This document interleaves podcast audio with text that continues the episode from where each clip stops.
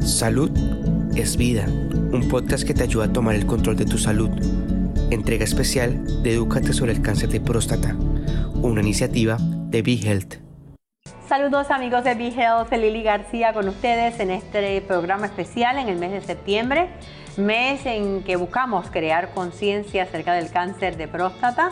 Y para eso tengo al que se ha convertido, como él mismo dice, en el niño símbolo del cáncer de próstata en Puerto Rico, gran amigo, ya tenía tantos deseos de sentarme a hablar contigo, Qué bueno. Pérez. Pues aquí feliz de, tocar este tema que me parece bien importante porque los hombres como que de cualquier cosa que tenga que ver del ombligo para abajo no quieren hablar. No, no, para nada. Y entonces pues hay que traerlos a discutir este tema de próstata porque el que se enferma de cáncer de próstata no eres tú solo. Es la familia. Es la entera. familia completa. Y entonces eh, quise crear conciencia de eso a través de las columnas que escribí. Y de pronto pues yo era el consultor de, próstata en los pasillos de los moles de Puerto Rico. Siempre había un hombre que me paraba. Eh, Silverio, ya yo sabía que me iban a preguntar. Claro. Entonces es como bajito. Sí, sí, Este, poquito que no se oiga. Sí, y entonces tampoco sin decir la palabra. ¿Cómo vas de aquello? Ah. Entonces yo los obligaba a... eh, ¿A qué se refiere? Y miraban para todos lados. O me hacían así con, con la boca. La cosa que... Y entonces yo decía, duro, ah, lo de próstata. Y como que, sí, y yo, ¿por qué me pregunta? Bueno, porque es que yo últimamente, y ahí vienen a darme los síntomas. Claro, para que, tú lo debieran consultárselo al, al doctor. Y entonces yo le decía, pues, usted tiene que ir al médico. Y a mí me salvó la vida haber ido al médico en una etapa temprana del cáncer. ¿Tú ibas regularmente a hacerte pruebas de próstata? Sí, este, yo iba regularmente a hacerme pruebas. ¿Hace cuántos Totales. años ya del diagnóstico? Estamos hablando que esto fue en el 2005. A la Así que lápiz. estamos hablando, hablando así de casi ya... de 17 casi años. 17 años, casi 20 17 años. años. Sí. Y yo iba con regularidad a mi urólogo y en un momento determinado él notó que el PSA Sí, estaba un poquito alto, pero no por encima de los niveles. no. Y él me dijo, vamos a chequearlo dentro de tres o cuatro meses. Volvimos, había subido un poquito más, aún dentro de los niveles. Y él dice, no me voy a correr riesgo, vamos a hacerte una biopsia. Enseguida. Manda a hacer una biopsia y salen células cancerosas, agresivas, que aún estaban encapsuladas dentro de la próstata. Por lo tanto, Ah, había la oportunidad de una operación sin que eso saliera a órganos, órganos externos. Antes de entrar a hablar del procedimiento, ¿qué, qué tú pensaste en ese momento cuando te hablan de células cancerosas en la próstata? Pues mira, eh, uno entra como que en un estado de shock y como somos artistas que aprendemos a disimular, uno está como que relax, wow. Como aquí no está pasando nada. Pero por dentro hay una turbulencia emocional brutal porque la palabra cáncer Claro. dice te vas a morir, te vas a deteriorar, pero ya para ese tiempo yo había leído muchas de las cosas que nos unen. Sí. Y yo sabía que en ese estado en el que yo estaba yo no podía razonar bien. Y empecé a respirar. Ok. Empecé a tomar unas respiraciones y a tratar de conectar con el momento presente. ¿Y sabes lo que me conectó con el momento presente? Un cuadro de cajigas que estaba detrás del doctor. Un cuadro del piragüero. Se está hablando del momento donde el doctor te hace el diagnóstico. Me- me- y te me- conectas con el cuadro del piragüero que Bueno, está no. detrás de él. En el momento en que él me lo dice, yo entro como que en shock y quedo en silencio. Y yo sé que él siguió hablando, pero yo no lo escuchaba. Tú sabes que eso es bien típico de pacientes eh, que son diagnosticados en ese momento. Por eso es que siempre se recomienda que vayan acompañados. Bueno, sí. Porque me- eh, todos me dicen, Yo cuando me a dijeron mi cáncer, lado- yo dejé de escuchar. Yo sentí a mi lado una mano sudada y fría, que era la de Jessica, que estaba al lado mío, que sí estaba atendiéndolo a él, pero yo no. Pero tú no, tú te fuiste en, Yo alfa. En alfa. Y entonces, cuando empieza ese proceso de, de respiración, cuando estoy calmándome, es que yo conecto con el cuadro. Y entonces eso me trae al momento presente. Y yo no sé por dónde él iba. Yo sé, Tú empataste. Yo sé que yo le dije, ¿qué tengo que hacer para que podamos bregar con esto. Claro. Y ahí él, él me dijo que habían tres opciones. Este, radiación, que había eh, una operación radical. Claro. Eh, y De entonces me remover la próstata. Me explicó las distintas cosas y yo escogí la, la operación radical. Tú sabes que yo en aquel momento, y creo que nunca te lo dije, pero yo eh, internamente te felicité por esa decisión.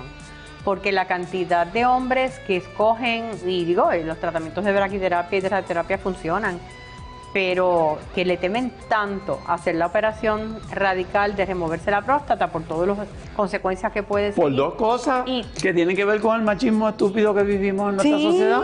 Incontinencia urinaria y disfunción eréctil. Que ambas se pueden resolver. que se- claro. Este, o El sea, cáncer no. ¿Y qué tú prefieres exactamente? Claro. Pues nada, yo en aquel momento, Marcel, mi nieto, estaba en el proceso de utilizar pamper y eso, pues yo lo acompañé en ese proceso, yo también. Él se veía bonito. Claro. Yo no necesariamente. tú no tanto. Pero Entonces, fue una decisión de la cual te alegras ahora. Total y absolutamente, además de que con el tronco de compañera que yo tengo, Imagínate. este, lo conversamos y dice, a mí no me importa lo otro, este, a mí me importa que tú estés bien. Entonces cuando uno se quita esa preocupación, lo otro regresa, Sí. lo otro regresa. Pero mientras uno esté preocupado, no, va a regresar. No, no, no, porque sabemos que el estrés, Claro. digo, la mente es el órgano sexual más importante. Exactamente. Así que si tenemos esa mente Sí, clara. los hombres deberían saber eso. Sí, deberían. Y aparte de, de la remoción, ¿hubo radioterapia? No, ¿Hubo- o no fue necesario. No. No. fue necesario y desde ese momento mi PCA está perfectamente bien. Pero este, yo no ceso de decirle a los hombres que tienen que ir al urólogo Claro. y que tienen que salvar a la familia de ese proceso que fue muy angustioso para Jessica, para su familia, para mi familia, para mis Para hijos. todo.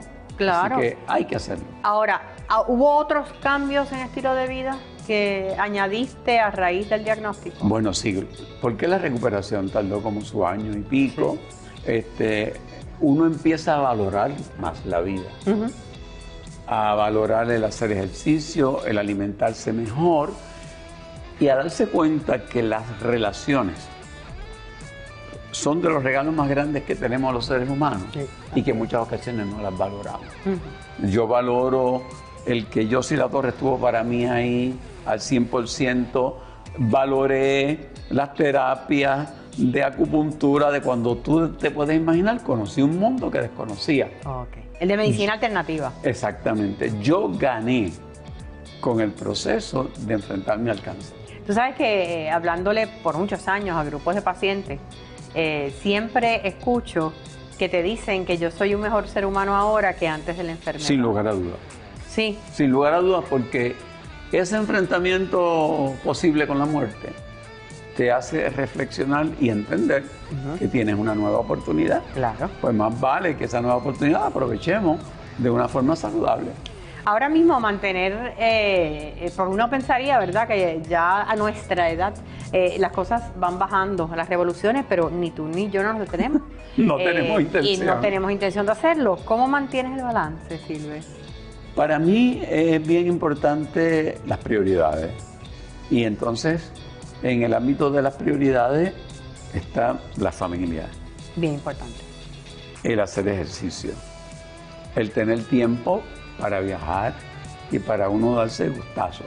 Pero el seguir produciendo, porque a mí me causa adrenalina el crear, el escribir un libro, el dar un curso, el dar una charla, el hacer este tipo de cosas.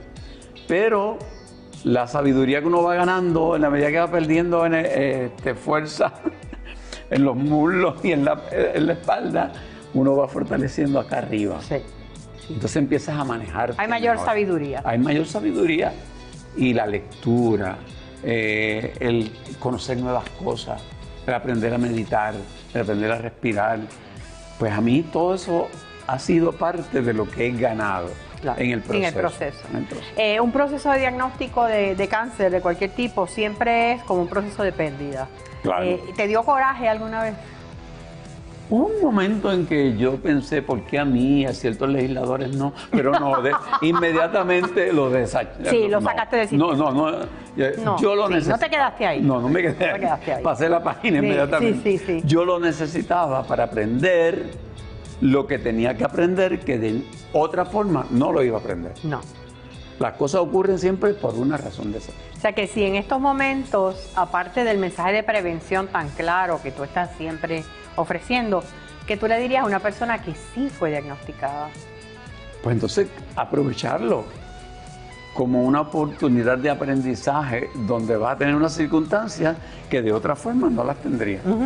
¿Cómo aprendo a tener paciencia, a tener aceptación, a cómo yo puedo dentro de mis circunstancias ser el mejor ser humano que yo puedo ser? yo puedo ser. y cómo el cambiar a una mentalidad positiva, creativa, ayuda enormemente a esas células a recuperarse. Y en términos de tu relación con tu médico o tus médicos, eh, se habla de que en ese proceso es bien importante tú tener Oh. una confianza y si no la tienes, buscar otra alternativa. Claro, no. Para mí el doctor Pablo Ortiz Cerezo fue no solamente mi médico, fue también mi amigo y una de las cosas primeras que él hizo fue acompañarme a una misa. No me digas. Me invitó a una misa, a, a una iglesia a la que él iba y allí oró con- junto con su esposa por mí. Y además, posteriormente con todos los cuentos que yo he hecho de mi proceso con la próstata, Ajá. pues entonces se ha hecho famoso también. y siempre hay alguien que dice, Silverio te mencionó en un stand-up que hizo en tal que sitio". hizo, que un stand-up que hizo.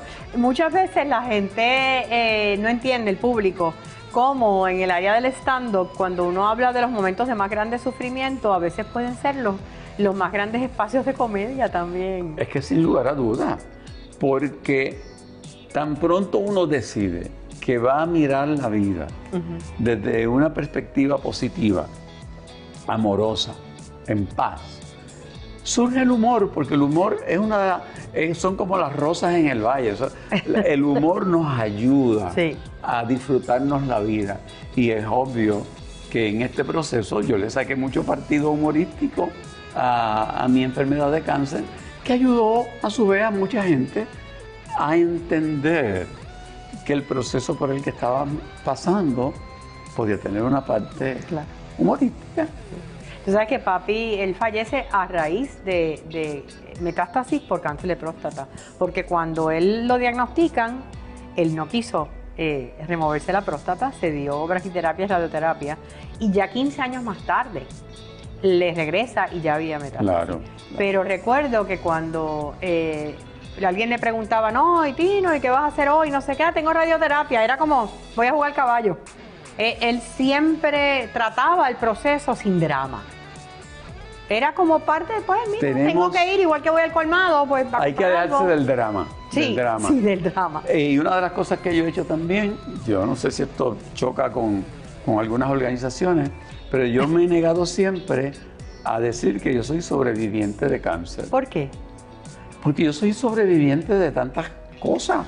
O sea, ahora mismo para llegar aquí soy sobreviviente del tránsito en Sí, Puerto Rico. Ahora sí. mismo somos sobrevivientes de que, mira, tenemos luz, no Sí, se ha ido. de que no se ha ido la luz.